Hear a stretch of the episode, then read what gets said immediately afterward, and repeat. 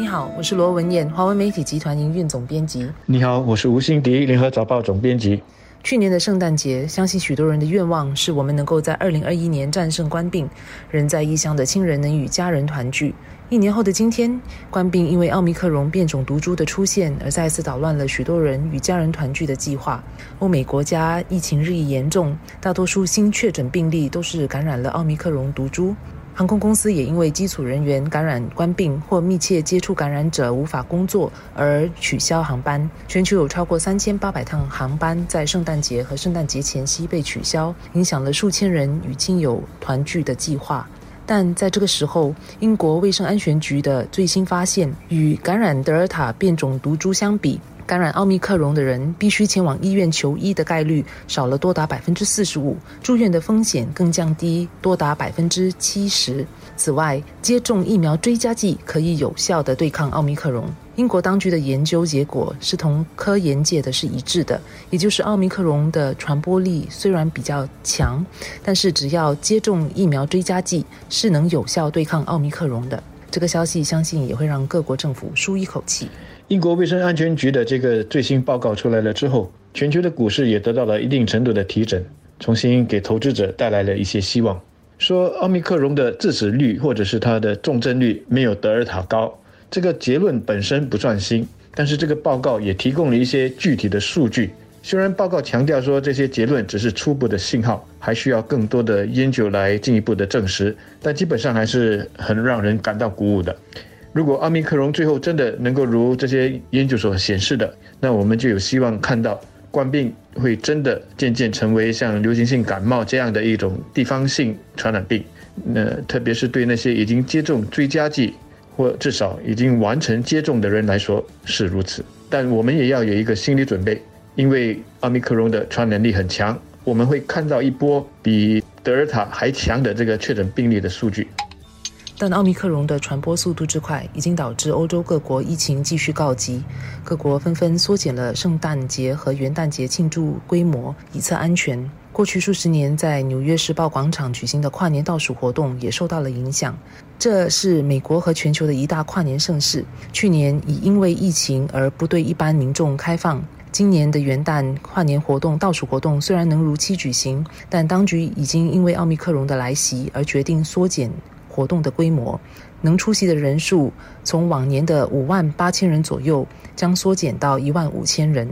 欧洲疫情的形势也令人担忧。意大利、法国和英国的单日新增病例都继续创新高，意大利也因此宣布收紧防疫措施，禁止所有元旦前夕的庆祝会，强制人们在户外的时候都要戴口罩。在新加坡，我们也因为受到防疫措施的限制，没有大型的圣诞节和元旦庆祝活动。但许多人为了能够跟亲友聚会，都纷纷在外用餐。本地的餐厅在这段期间，很多地方都预订爆满，餐馆应接不暇。欧美国家需要在这个时候收紧防疫的措施，一呢是他们正处于冬季，二是他们几个月前在放宽防疫措施的时候，几乎是完全的撤销所有的防疫措施。那么现在呢，就不得不收回一些。三呢是接种率其实还不够高。奥密克戎的传染力那么强，对那些没有接种的人来说，他们一旦染了病，就会给医疗体系带来了压力。所以这些国家现在踩了这个刹车剂，重新推行了之前所取消的一些防疫措施，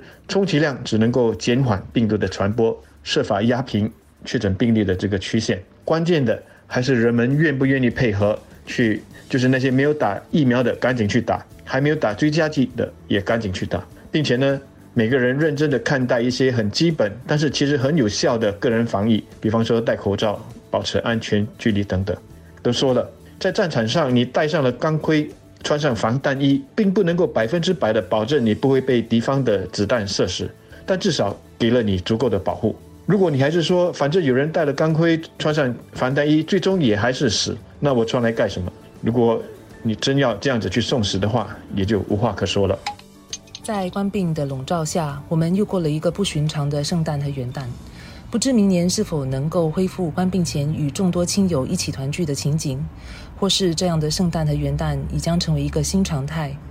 我还是持有比较乐观的想法。奥密克戎来袭是这场抗疫之战的一个挫折，因为它的传播力之强，它让许多国家的病例再度攀升。但所幸的是，已经研发出来的疫苗能有效的对抗奥密克戎，但我们需要多打一个追加剂，才能比较有效的对抗这个病株。因此，打追加剂是我们克服奥密克戎的必要武器。目前，世界各国完成疫苗的接种率已经过半，许多国家都已经是达到七八成之多，但完成追加剂的比率还是相当低的。法国、意大利都不到三十八仙，英国也不到一半，美国更不到两成。在新加坡，已打了追加剂的比例也还不到一半。当大部分民众都打了追加剂，社群对抗奥密克戎的抵抗力自然就会大大提升了。当然，奥密克戎的出现和肆虐再度提醒了我们，万万不能够低估冠病的病毒，它的变种能力和韧性使它不会那么容易被击退。我们需要不时的应变，积极的继续研究和了解冠病，